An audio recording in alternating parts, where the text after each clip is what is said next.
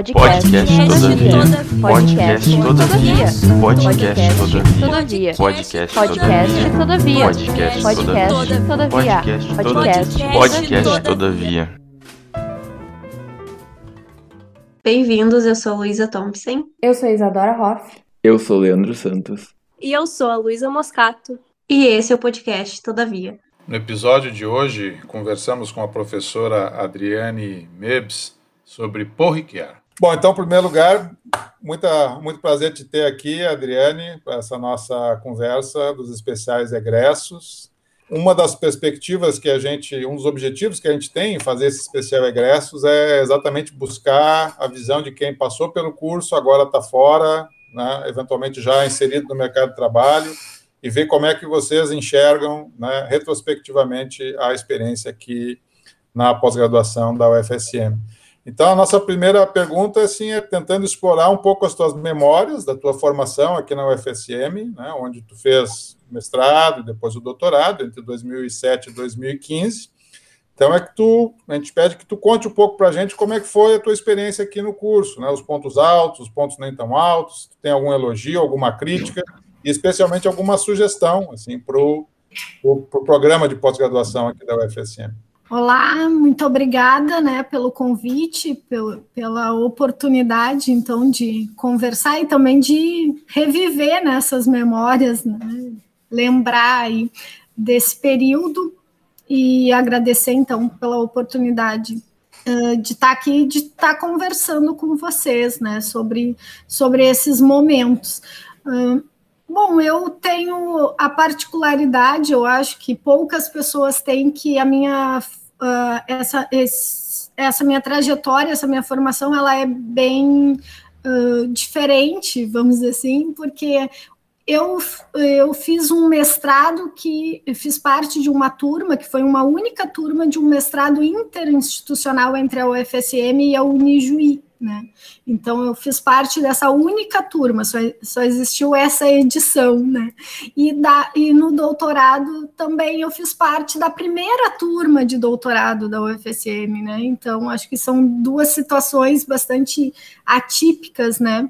e, e, de certa forma interessantes, porque são experiências, eu diria assim, bastante privilegiadas também, né? No, primeir, uh, no primeiro caso, no caso do mestrado, né, eu tive o privilégio aí de ter aulas e, e enfim, de aprender com com professores e professoras de duas grandes universidades, né, com pesquisadores, pesquisadoras que são referência também né, na área da filosofia dessas duas universidades que são muito conceituadas, né? Então, acho que esse é um privilégio bastante interessante, assim, que oportunizou muitos aprend muitas aprendizagens, né? E, e realmente é uma, foi uma experiência bastante rica, né? A gente tinha ali um, era uma turma que tinha aulas sextas e sábados, então, outro privilégio, né? Porque a gente sabe que a realidade da pós-graduação não é essa, né? Isso é uma coisa que dificulta até o acesso, muitas vezes, das pessoas, né? A pós-graduação, o fato de, de muitas vezes as aulas serem né, uh, em dias de semana, durante o dia, E a gente teve esse privilégio, que as aulas eram sexta à noite e sábado o dia inteiro. Né? Então a gente tinha a oportunidade. E as aulas elas eram intercaladas, algum, um, alguns, alguns finais de semana, então, eram os professores da Unijuí, e alguns finais de semana eram os professores da, da UFSM. E a gente teve aí a oportunidade também de ser orientado e co-orientado por professores das duas instituições, né? Isso também foi uma experiência bastante rica. Né? E no caso aí do doutorado, acho que também esse é, era novo, né? Um sonho que se realizava, porque a UFSM tinha esse sonho, né, de poder ofertar o doutorado em filosofia.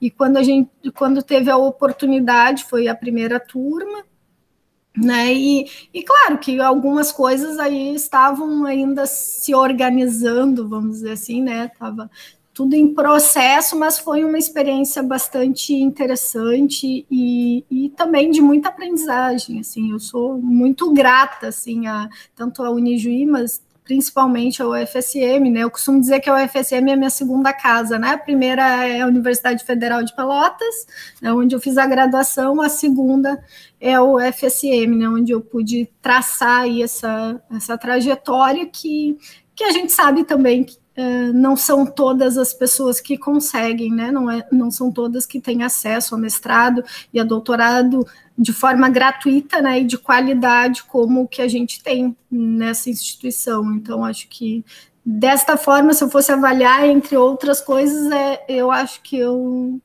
além do reconhecimento, assim, é, é ter consciência desse privilégio, né, de, um, de ser uma pessoa privilegiada, né, infelizmente não é para todos e para todas, né, a gente sabe. A gente ainda luta aí pela expansão, pela democratização da pós-graduação no Brasil, né, e principalmente de filosofia aí, porque a gente não tem, né, tanto acesso assim. E uma mulher na filosofia, eu acho que isso é importante também dizer, né, e que hoje atua na área, né, também, né, docente, né, acho que isso Uh, só é possível, com certeza, graças à, instituição, né, graças ao FSM e à formação de qualidade que eu recebi aí, né, o convívio, que sempre foi. Uh, é, é muito engraçado isso, porque se eu paro para pensar assim, as lembranças que eu tenho não é, não são lembranças de aluna, sabe? Porque uh, o clima, assim, as aulas nunca, nunca teve esse caráter, assim, de que a gente espera, assim, uh, muitas vezes, que hoje em dia já nem tanto, né, mas tão acadêmico, assim, né, era muito mais uh, assim, um, para mim é como se fosse um grupo de estudos, sabe? Só que tinha aquela, uh, enfim, era um pouco diferente porque tinha avaliação, né, e tal, mas, uh, mas era um grupo de estudos, assim. Sempre foi essa postura, eu acho, da maioria dos professores, né, que a gente teve. Professores, né? Agora eu falei antes professores, mas agora tô, essa é uma questão interessante que eu nunca tinha me dado conta que eu não tive nenhuma professora nesses dois programas, né? Nem no mestrado e nem no doutorado. Todos eram do sexo masculino.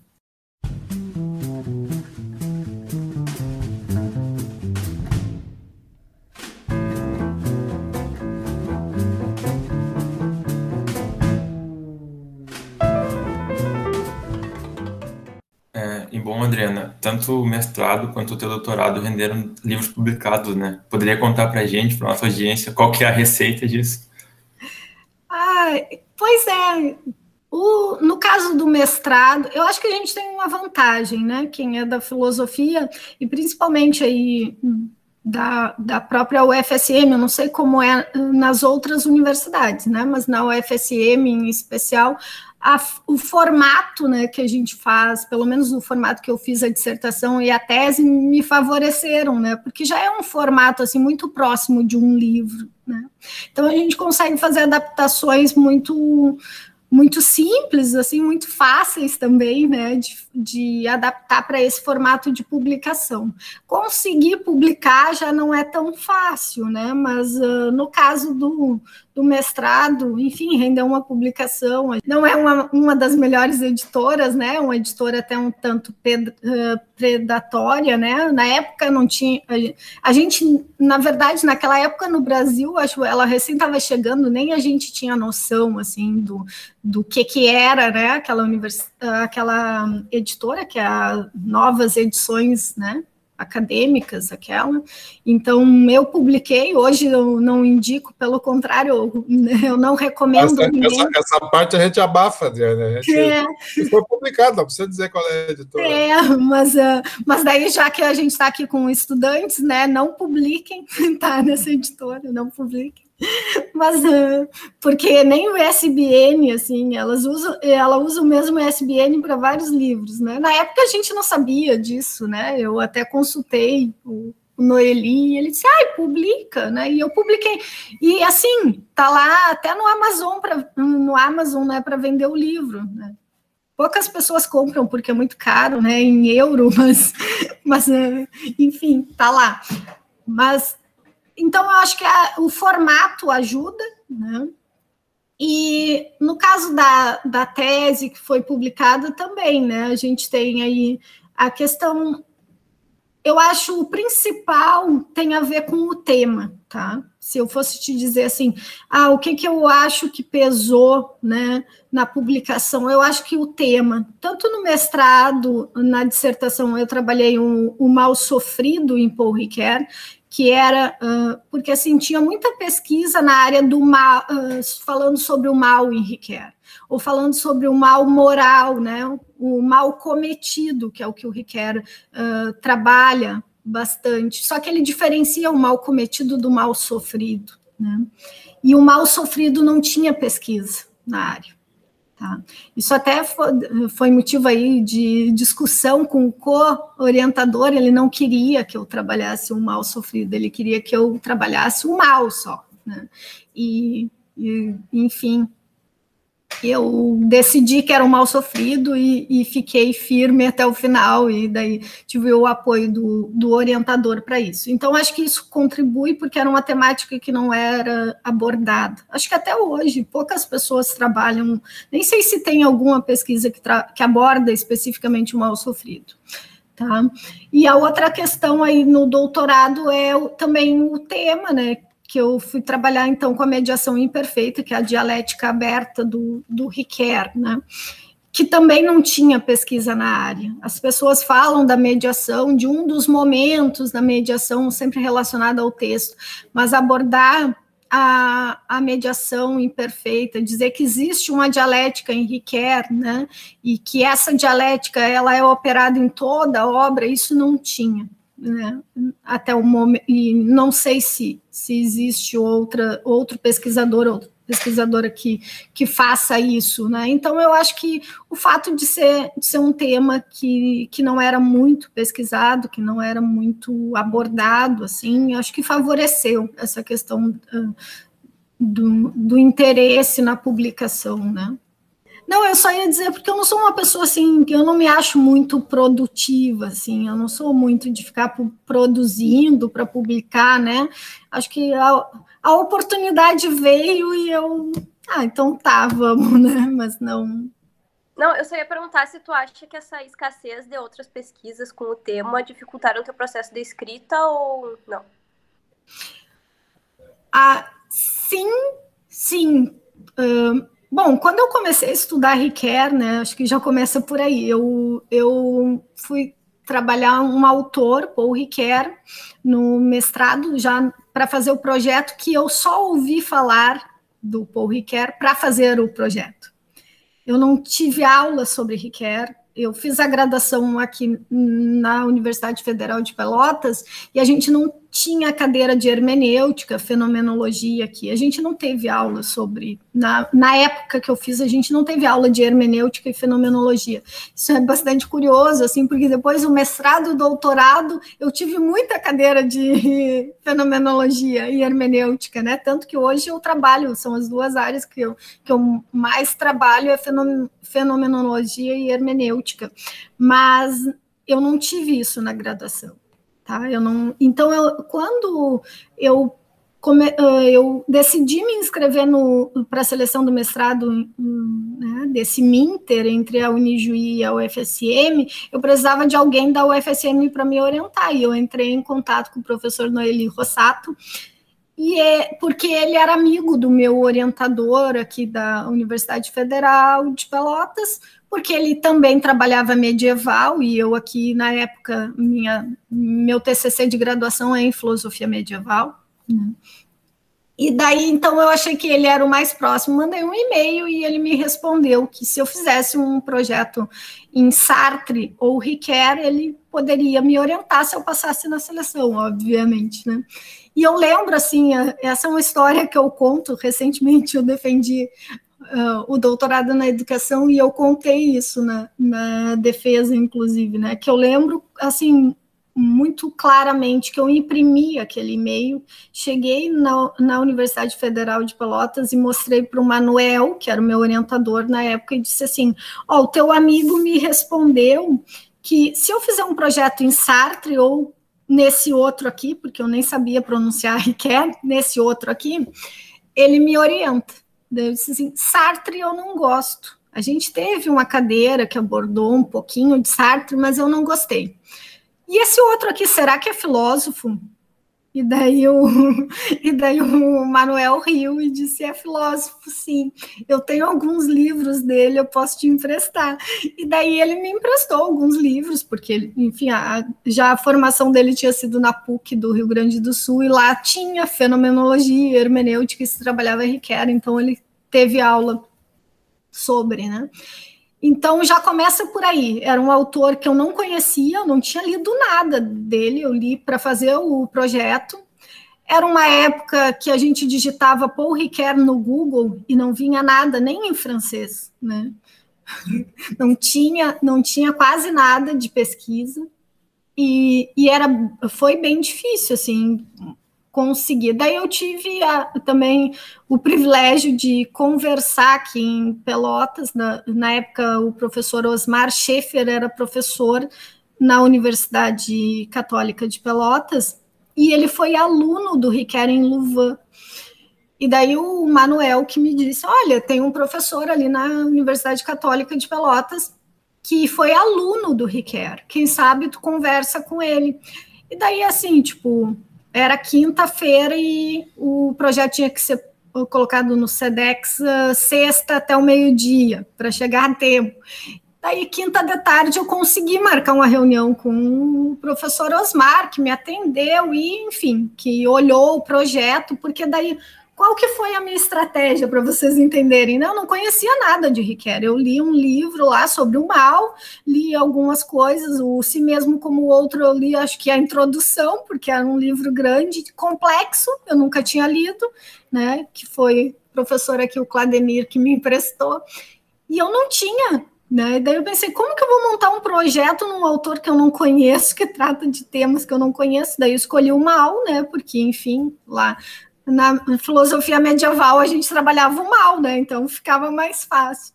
E daí eu tinha a pretensão na época, eu queria ser Nietzscheana, eu conto isso, né? Eu queria trabalhar Nietzsche. Então eu tinha feito um projeto para concorrer a um mestrado na educação na Unijuí em, em Nietzsche, que a professora, a professora Vânia Azeredo tinha, enfim, tinha me orientado, eu tinha conversado cerca de um ano com ela sobre aquele projeto. Daí, eu, qual que foi a estratégia? Bom, o Nietzsche tem, uh, fala lá, né, uh, também um pouco sobre o mal e tal.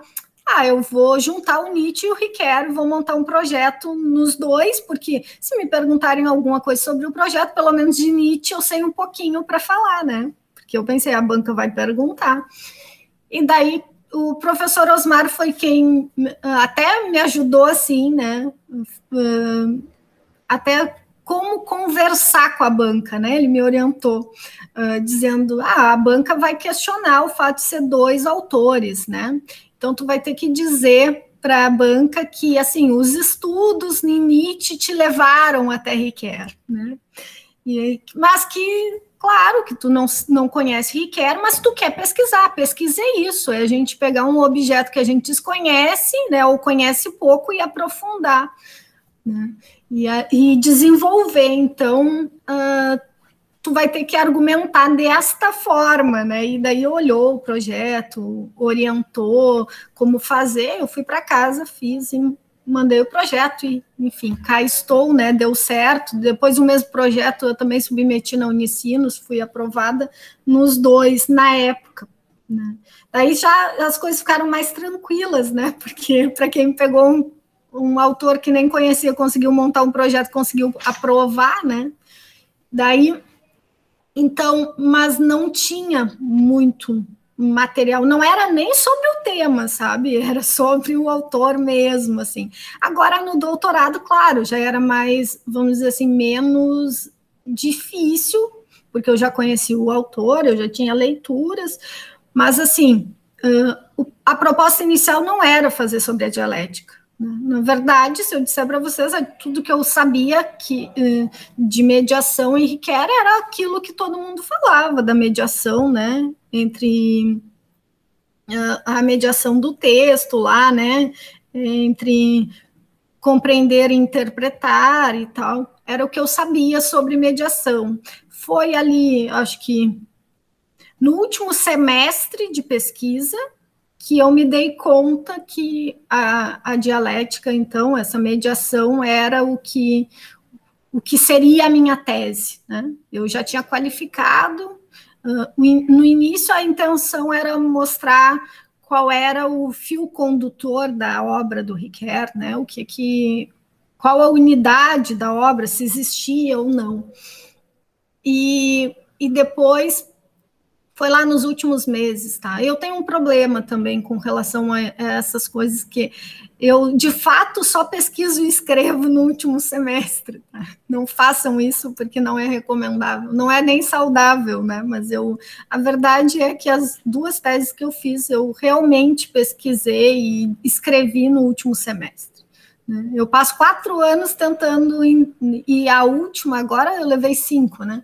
Eu passo quatro anos tentando encontrar o, né, qual, qual vai ser de fato a tese ou o foco, e porque depois que isso, né, a gente mexia até agora, minha última orientadora, porque a filha dela, quando era criança, dizia, né, que para escrever a tese, a tese tinha que estar tá na cabeça, né? Ela era pequenininha e, e, convivia com os pais fazendo doutorado, e daí ela dizia, né, ah, sabe quando que a, dá para escrever a tese? Quando a tese está na cabeça, né? E, na verdade, assim, para a tese estar tá na cabeça, para mim demora muito tempo, sabe? É mais sob pressão mesmo, assim, quando chega no, no prazo final, tem que fazer, daí parece que né? Eu, me, mexo também que é que, tipo Hegel, né? O saber absoluto parece que baixa, e daí tu. Ah, então é isso. né? mas, não, mas não foi fácil, porque não tinha, inicialmente não tinha nem comentadores, né? Hoje o, o Riquet é bastante estudado, pesquisado, trabalhado no Brasil, né? Não é, não é de agora, é verdade, mas Uh, antes, quando lá em 2006, 2007, quando eu fui pesquisar, também era vamos dizer assim, as pesquisas estavam começando a ir para a internet, né? Parece que não, mas faz tempo, né? Não era tão a gente. Então, claro que tinha pessoas que estudavam Riquet no Brasil, né? Eu não sou a primeira, nem, nem nós somos assim. Já tinha pessoas há mais tempo, né? Pesquisando, já tinha estudos publicados, só que era tudo offline, vamos dizer assim, né? Tudo analógico. Então, a gente tinha essa dificuldade que, que hoje é uma facilidade que a gente tem que. Né, a gente dá um Google e né, encontra tu, quase tudo. Né? Hoje em dia, por exemplo, eu acesso os textos do Riquet, do fundo Riquet, em Paris, sem sair de casa, né? Aliás, eu fiz o tanto no, no doutorado, nos dois doutorados, eu acessei a, o, os artigos, os conteúdos, sem nunca ter ido no fundo Riquet, né? Mas antes não era assim.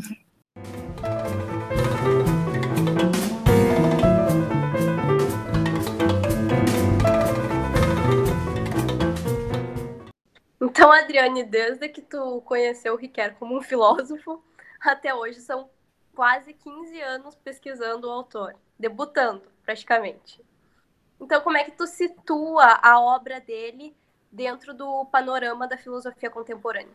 Olha, eu acredito assim que o Riquet, claro que eu sou suspeita para falar, né? Mas assim, eu, um, se eu fosse falar assim, o que me faz estar tá até hoje, né, trabalhando com o Riquet, pesquisando a obra do Riquet, é essa questão, né? O primeiro é que a gente não, de fato, a gente não termina, né? Um, um e, a, e nisso eu eu gosto bastante assim do Riquet, né? Porque um texto ele nunca está acabado, né? Na verdade é isso. A gente não a gente não termina uma tese, né? uma dissertação, a gente acaba abandonando, né? Porque sempre tem mais coisa para trabalhar e a gente não, não consegue, né? Então, por isso que eu continuei, né? porque sempre fica alguma coisa que eu, que eu queria ter trabalhado, que eu queria ter abordado, e, e por conta do tempo, até, até, né? Talvez pela forma como eu disse para vocês, que eu deixo sempre para o último semestre, então isso talvez seja um fator que impacte bastante, não dá tempo de trabalhar tudo, né? Então sempre fica alguma coisa, né? Fica um resíduo para o próximo, né? E é muito próximo, assim, o Ricardo dizia isso, né? Que ele sempre, de, que o, o livro a obra que ele escrevia sempre deixava um resíduo para o próximo livro, né? sempre deixava um problema em aberto para ele trabalhar em outro, em, em, um outro momento.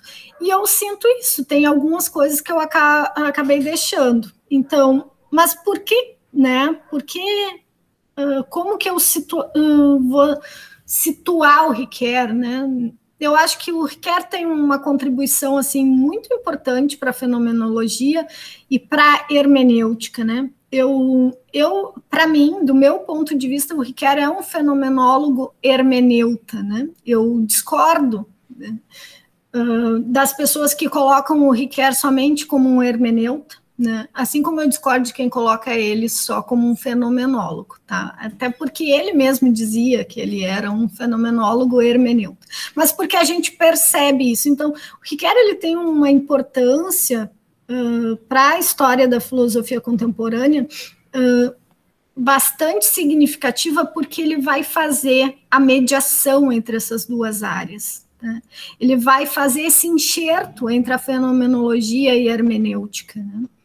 Então, e, e ele vai abordar, assim, se a gente pegar, o Riquet, ele aborda vários temas diferentes, e daí essa é a questão que motivou lá o, o primeiro, o primeiro projeto, o projeto do primeiro doutorado, né?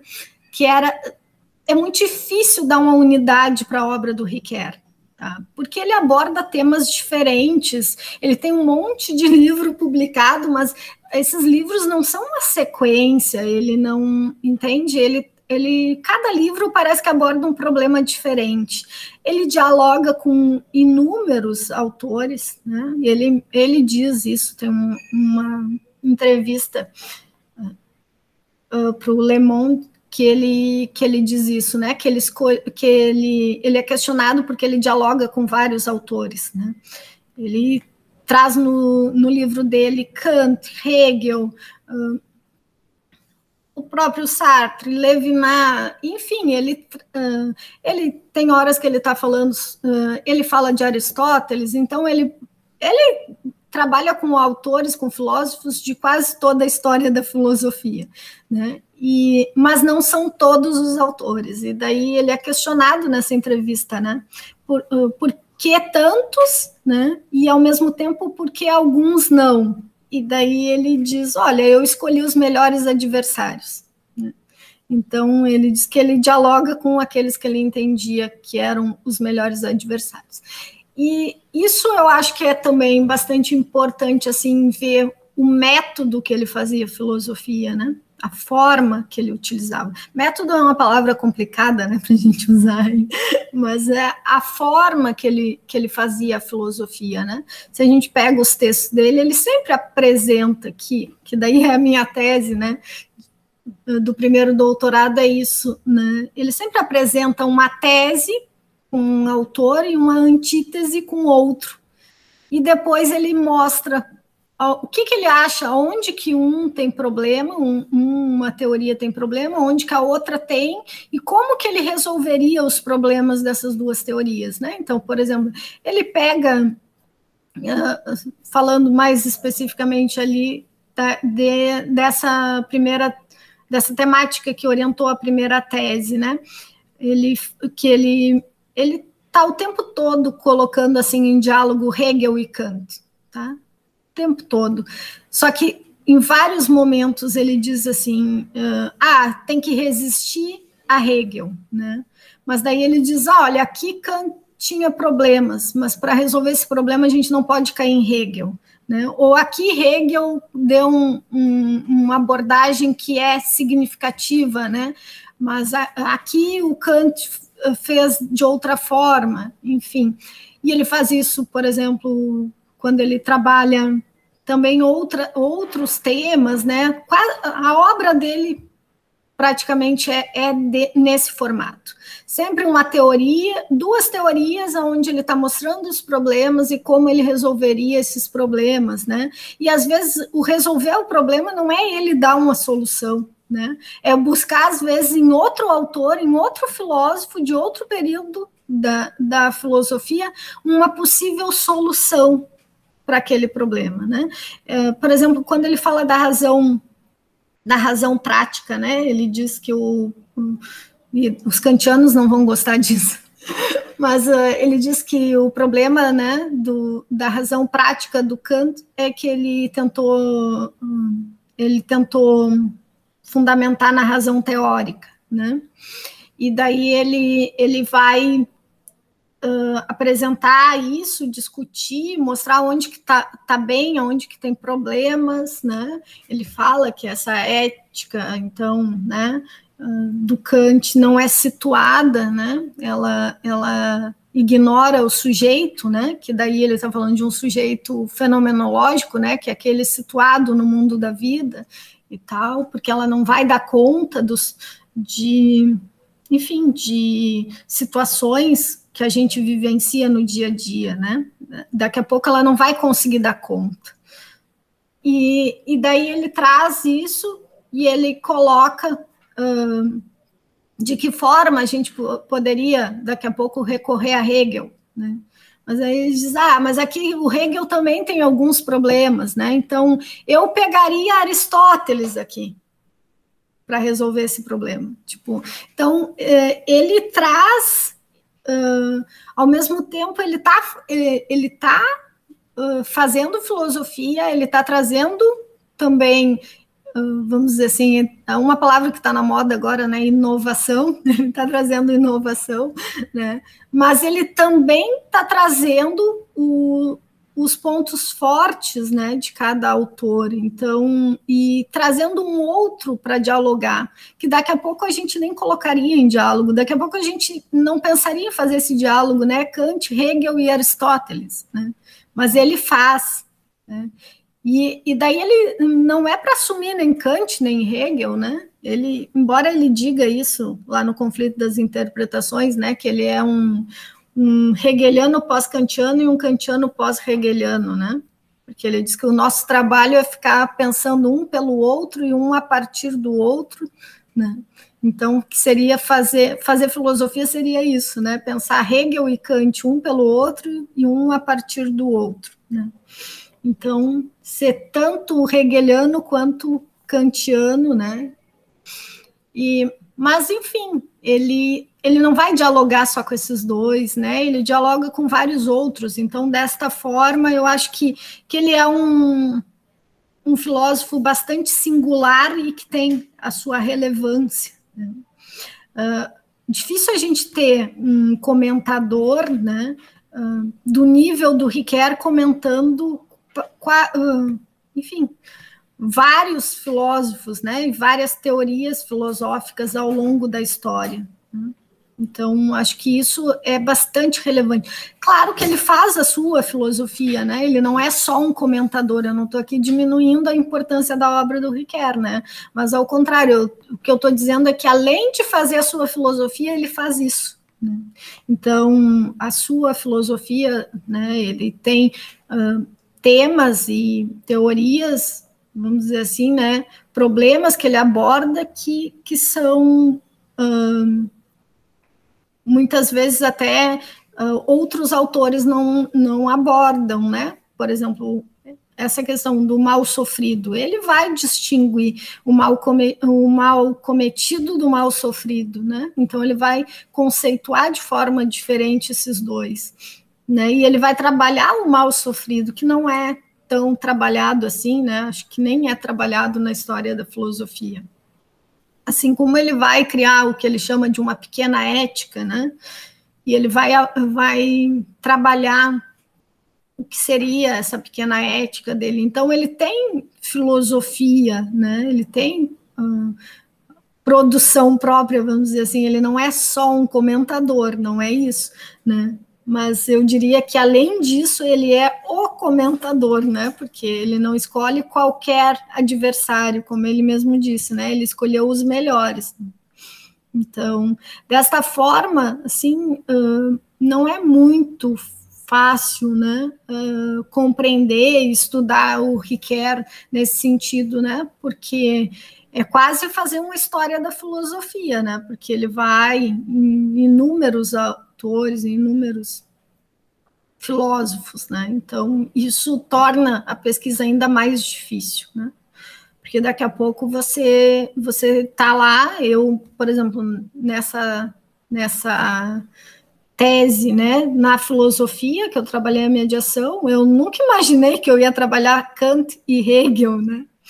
Até porque eu sou da história da filosofia contemporânea, enfim, escolhi lá o Riquet, né? Já vinha trabalhando Riquet. Ah, nunca imaginei que eu ia me ver trabalhando Kant e Hegel, né? E, e por conta do Riquet, eu tive que, a partir do Riquet, né? Obviamente que eu não me tornei kantiana ou hegeliana, né? Mas eu fui sendo norteada e conduzida pelo próprio Riquet aí, né? nessa incursão nesses pensamentos, né? Mas isso demanda leitura, né? E pesquisa, não é muito fácil também, né?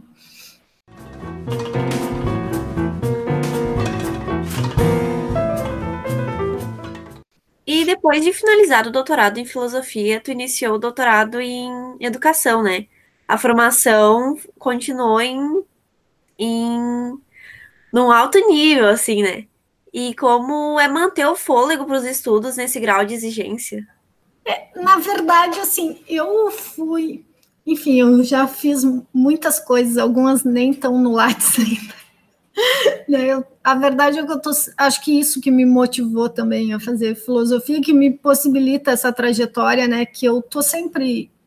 Uh, acho que é característico do pessoal da filosofia, né? Não estou dizendo que, gente, que, somos os únicos a fazer, né? Mas eu acho que é bem característico nosso, assim, tá sempre estudando, tá sempre pesquisando, né?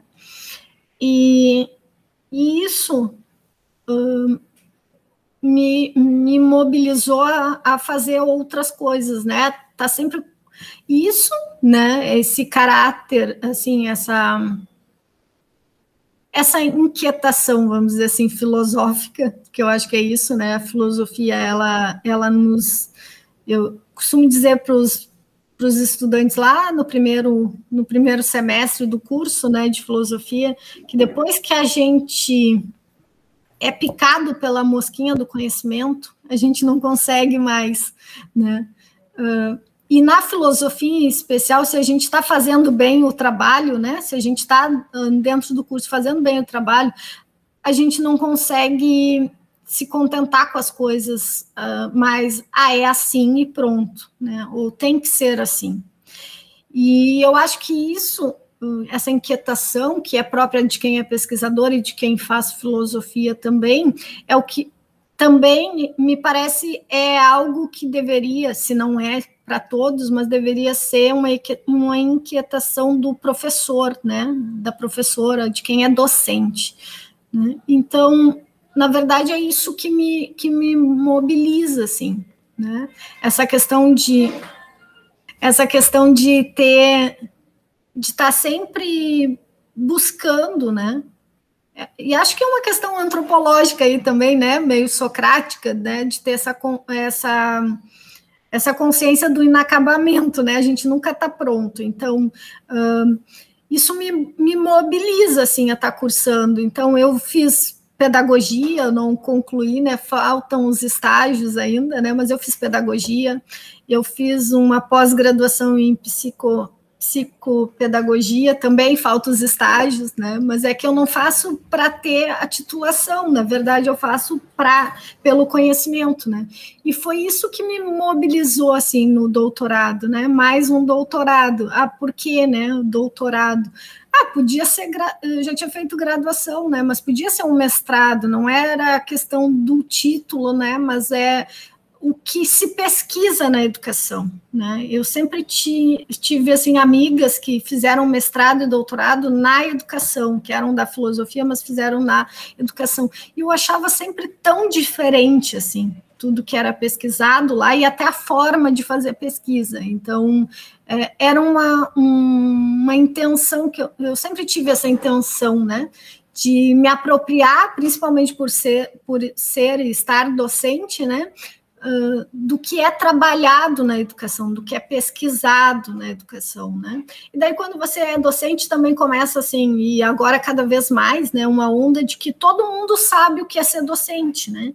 Todo mundo sabe dar aula e todo mundo sabe como é que é uh, dar aula, né? Então as pessoas começam sempre a te dizer o que tu precisa fazer, né? Só que daí eu acho que essa inquietação que é da filosofia, que é própria da filosofia, né, não me deixava muito aceitar de pronto essas coisas, né? Então eu acabei indo fazer um doutorado, fazer pesquisa em educação, na verdade é, é isso, né? Para tentar compreender essas coisas, para ter essa, né? Fiz a pedagogia e, e o doutorado nesse sentido, assim, de como é que lá na educação o pessoal está discutindo a questão do conhecimento, né? O que, que é aprender? O que, que é ensinar lá para a educação, sabe? Essas coisas sempre me, me causaram inquietação, assim, porque a gente ouve às vezes, né? As pessoas dizem assim, e daí não estou dizendo que é alguém da educação, né? Mas porque todo mundo dá palpite no trabalho do professor, né? Todo mundo acha que sabe fazer. Então as pessoas chegam e dizem, ah, porque para aprender é necessário agora, né? Uh, metodologias ativas tá? Precisa usar metodologias ativas para aprender. Só que daí a minha, minha curiosidade sempre era, mas tá, mas eles lá estão discutindo epistemologia, estão discutindo o, né, teoria do conhecimento, eles estão pesquisando isso, né? Ou eles estão uh, ou eles estão sugerindo metodologias porque eles acham, né, que, que funciona sem uma discussão, né, epistemológica, enfim, mas então, foi isso, na verdade, que me mobilizou a ir fazer. Né? Podia ter sido outra formação, não precisava ser um doutorado? Podia, tanto que eu fiz outras, mas é que o doutorado também tem uma certa flexibilidade, né? Para quem de, de tempo, de cadeiras, de você poder escolher, né? Eu acho que o principal aí do mestrado do doutorado é que a gente tem uma certa liberdade de escolher as cadeiras que a gente pode fazer, né? Numa graduação você não tem, né? Você tem a grade fechada e tem que fazer, pelo menos aqui no Brasil, no modelo que a gente tem. Né? Então, foi isso.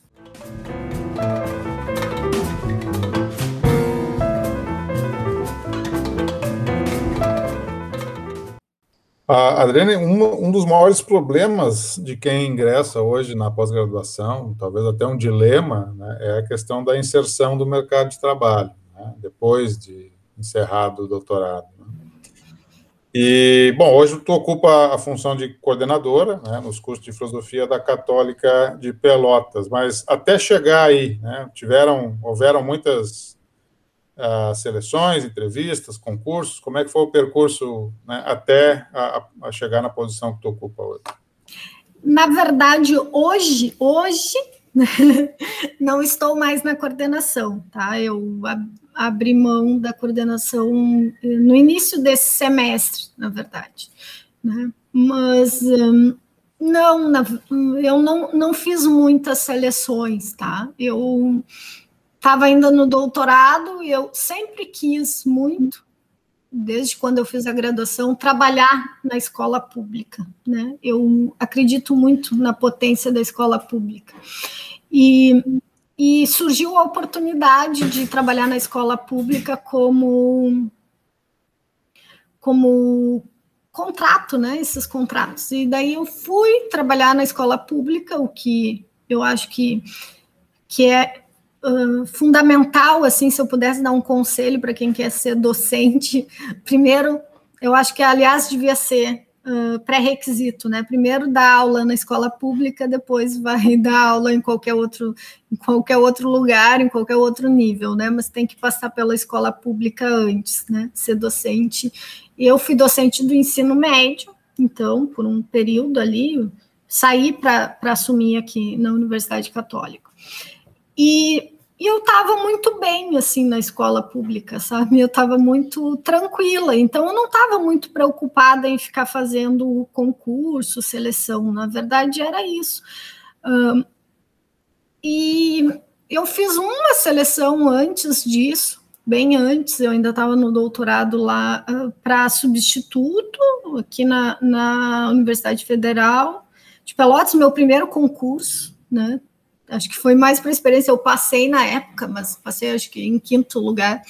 E nunca fui chamada, né? Chamaram até o quarto lugar, daí depois não chamaram mais, né? Então nunca uh, cheguei a assumir esse como substituta e fiz esse depois eu fiz um no Mato Grosso, numa universidade particular lá, que também foi muito diferente, assim, né? Porque cada lugar e cada seleção também é, é muito diferente uma da outra, né? Fiz lá e, e depois eu estava docente, daí que foi uma experiência, uma experiência também muito rica e muito importante. Eu acho que foi, uh, eu poderia dizer que eu aprendi a ser uh, né, o mínimo necessário assim para ser docente. Quando eu fiz o estágio de docência na UFSM, tá, durante o doutorado, eu fiz estágio docente aí, né, uh, dois semestres eu fiz não foram muitas aulas, né? O Noeli ele não, ele não libera a disciplina de jeito nenhum, né? Mas ele deixa a gente dar duas ou três aulinhas assim. Então eu dei algumas aulas para graduação. Uh, depois, quando eu fui uh, eu fui professora, tutora presencial e professora, né? Professora tutora, que é um, um formato que tem no EAD, na, no sistema da Universidade Aberta do Brasil, daí no polo de Panambi, com um curso de pedagogia, tá? curso de pedagogia da Universidade Federal de Pelotas. Então, lá foi a primeira experiência assim no ensino superior, né? Com uma turma, a gente acompanhava a turma os quatro anos. Eram duas professoras também, uma experiência totalmente atípica, mas muito rica, que eram duas professoras em sala de aula. A gente, os quatro anos, demos aula sempre juntas, as duas professoras em sala de aula e não tinha disciplina, era um curso que não tinha disciplina, tinha eixo temático. Então, quer dizer que a gente tinha que dar aula de tudo entende? De to todas as o que seriam as disciplinas, né, os conteúdos das disciplinas que não existiam, que eram eixos, a gente tinha que trabalhar. Foi aí também o que me motivou a fazer pedagogia, né? Porque eu me vi numa situação que daqui a pouco eu ia ter que ensinar a alfabetizar alguém e eu nunca tinha, tinha alfabetizado, nem sabia como se fazia isso. Então, por isso que eu fui fazer graduação em pedagogia também. Mas essa experiência me ajudou bastante, assim, né? Eu fiquei quatro anos dando aula e, e de certa forma, foi também o que me constituiu, assim, como docente. Fora isso, eu fiz a seleção para a Universidade Católica daí, né? Eu, enfim, um amigo era coordenador na época e me mandou o edital, assim, ah, se tu quiser voltar para Pelotas, eu não morava em Pelotas na época, e eu fui muito assim, na verdade, estudei, me preparei, né? Mas eu não estava muito preocupada com o concurso, na verdade. Eu nunca saí muito fazendo concurso, porque tinha essa questão que eu logo comecei a trabalhar, eu tinha 40 horas, eu estava contrato, eu trabalhava. Uh, na escola pública em duas realidades muito diferentes, né? Uma escola pública de um bairro com muita vulnerabilidade social, né? E eu trabalhava em outra escola que era o Colégio Militar de Juí, que é pública também, mas é uma outra realidade, né? Então, eu tinha 40 horas, eu estava tranquila, não estava procurando, né? Na, até na época, quando eu passei, que eu fui chamada para para assumir na Universidade Católica e eu já estava uh, em processo de transferência para ficar 40 horas no Colégio Militar. Então, estava assim, tranquilo, né?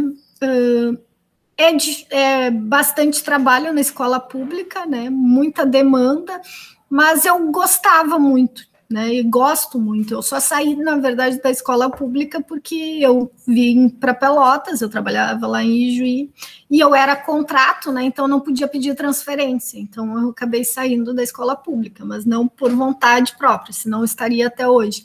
E e para mim era muito tranquilo, assim. Então não fiz, fiz a da Universidade Católica, que é, foi uma seleção bem assim, diferente, mas também não foi foi bem tranquila, porque tu escolhe o ponto, né? Até hoje é assim. Na Universidade Católica, né, para a prova didática, não é sorteado, né? Eles liberam os pontos e a gente escolhe o ponto que quer trabalhar, né? que se parte do pressuposto que tu não conseguir dar uma boa aula do ponto que tu escolheu, né? O que, que será dos outros? Então, então, né? A gente pode escolher o ponto para dar a aula. E, enfim, acabou que eu ainda entrei no lugar do professor Osmar Schaefer, né? Que se aposentou. E daí que, coincidentemente, acabei assumindo a disciplina de História da Filosofia Contemporânea, que na época que me candidatei nem sabia que era para isso, né? A vaga era mais para estágio, antropologia, né?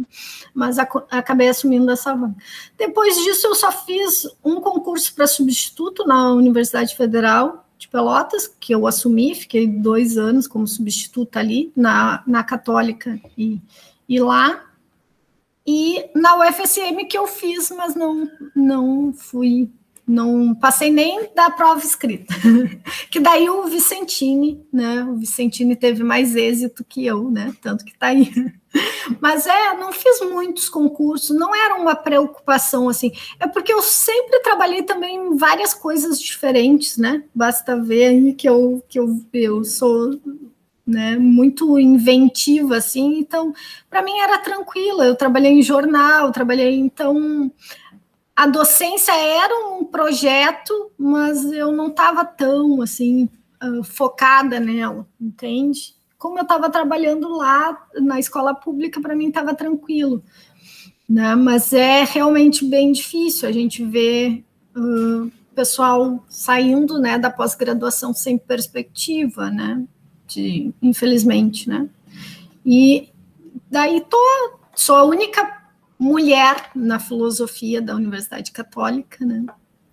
Mas estamos firmes por enquanto, até o momento.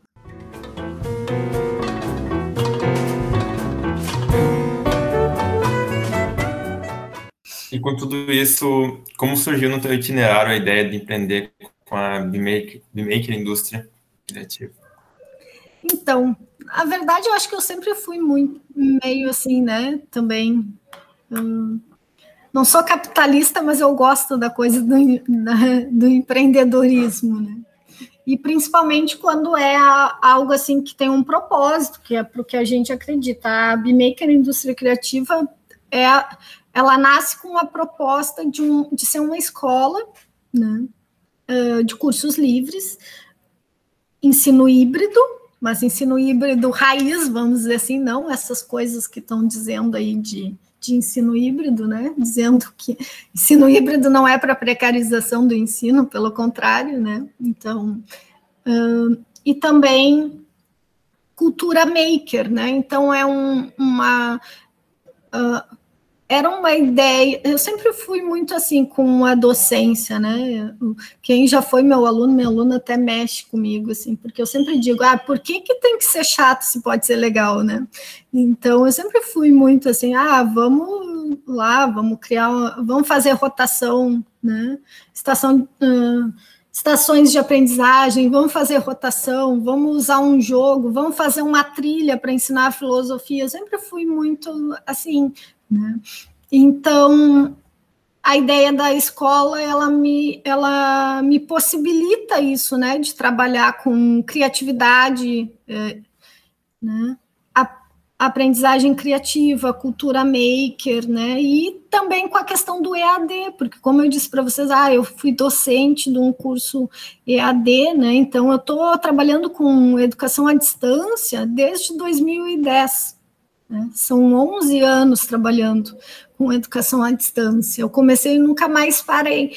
Então, acho que a, a BMaker, ela, ela era esse combo, né, que juntava tudo isso. Só vamos dizer assim, o momento não era o mais propício, né? Criar uma escola no início da pandemia não é a melhor indicação.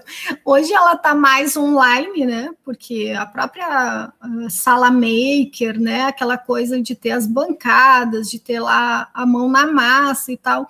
Não tem como, né? Porque a gente sabe que as crianças, o melhor para elas nesse momento, e me julguem se quiser, é estar tá em casa, protegidas, né? E o, o, ano letivo, os conteúdos a gente recupera depois. O importante é manter a vida, né? Então, obviamente que não, essa parte não, não funcionou muito bem. Hoje ela trabalha com cursos online somente, né? E também se tornou, um, ela tem um outro braço hoje que é de marketing digital. Então, tipo, para vocês verem que eu fico, né? Assim, indo para várias áreas. Então, isso sempre foi muito muito característico meu, assim, mas a, a proposta da escola era para trabalhar, acho que o principal que motivou assim é poder trabalhar a educação da forma que eu acredito que ela pode ser trabalhada, entende? Então, uh, quando a gente trabalha para outras pessoas, né, seja no ensino privado ou no público, a gente tem que seguir, né? Então, melhor é ter a nossa escola trabalhar do jeito que a gente quer, né? Na real, foi isso.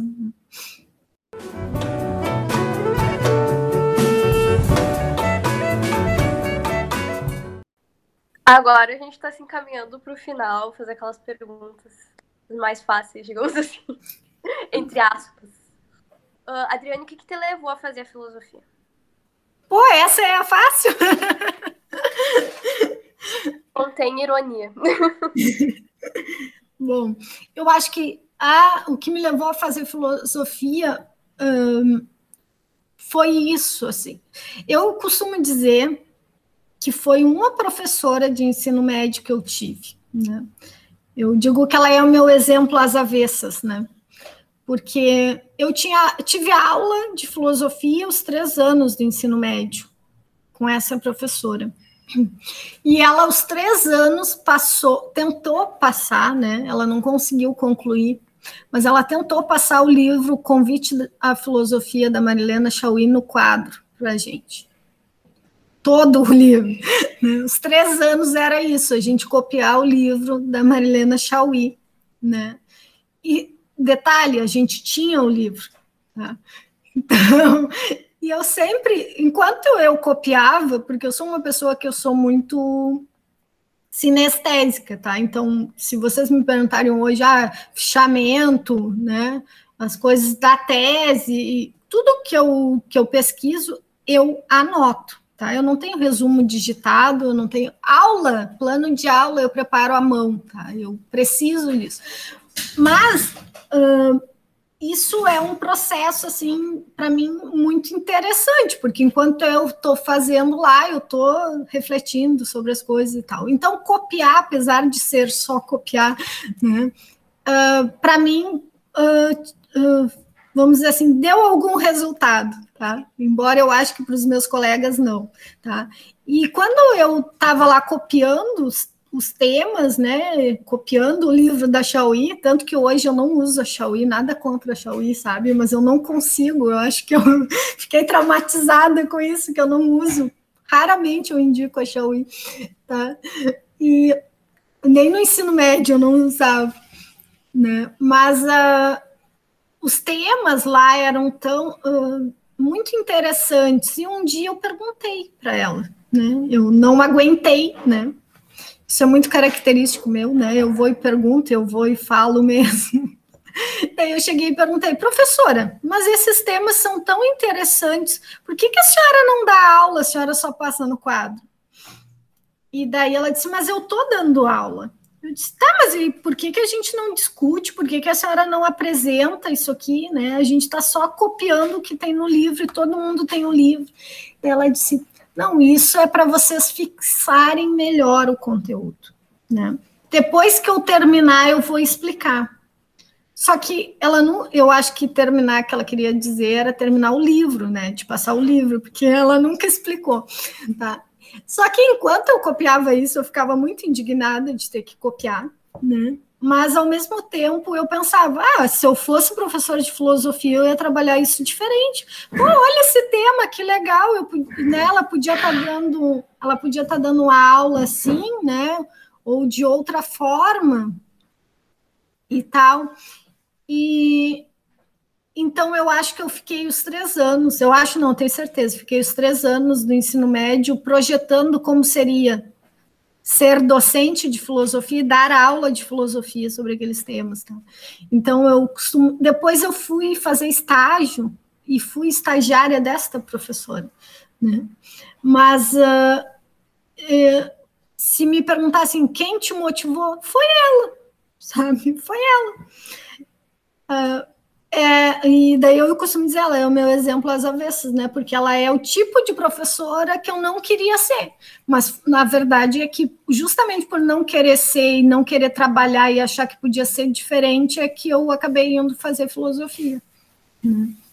Porque eu achava as temáticas importantes e interessantes, eu me interessava, só que ela não discutia, ela não apresentava, ela não, sabe, não acontecia. A aula não acontecia, eu ficava esperando e ela não acontecia. E daí começou a gerar um sentimento assim: se eu quiser ter uma aula de filosofia, eu vou ter que dar, entende? Então, quem sabe eu vou fazer graduação em filosofia para dar essa aula. E daí é isso. Tanto que hoje em dia eu não passo e não leio texto também em aula, né? Os meus alunos sabem disso. Eu digo no primeiro dia de aula que eu não leio texto de filosofia, né? Eu, um, em sala de aula, né? Eu digo, ah, eu me recuso. Eu parto do princípio que todo mundo que está aqui sabe ler, né? Então a gente discute o texto, a gente pega passagens para comentamos passagens, mas ler o texto em aula a gente não lê, né? E obviamente que se não lê também não passa no quadro. né? Então foram algumas coisas que me motivaram, mas que também me ensinaram, né?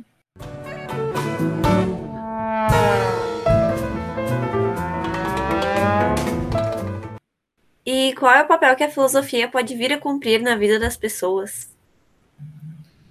Olha, eu sou suspeita para dizer, mas eu acho que todas as pessoas deviam cursar filosofia.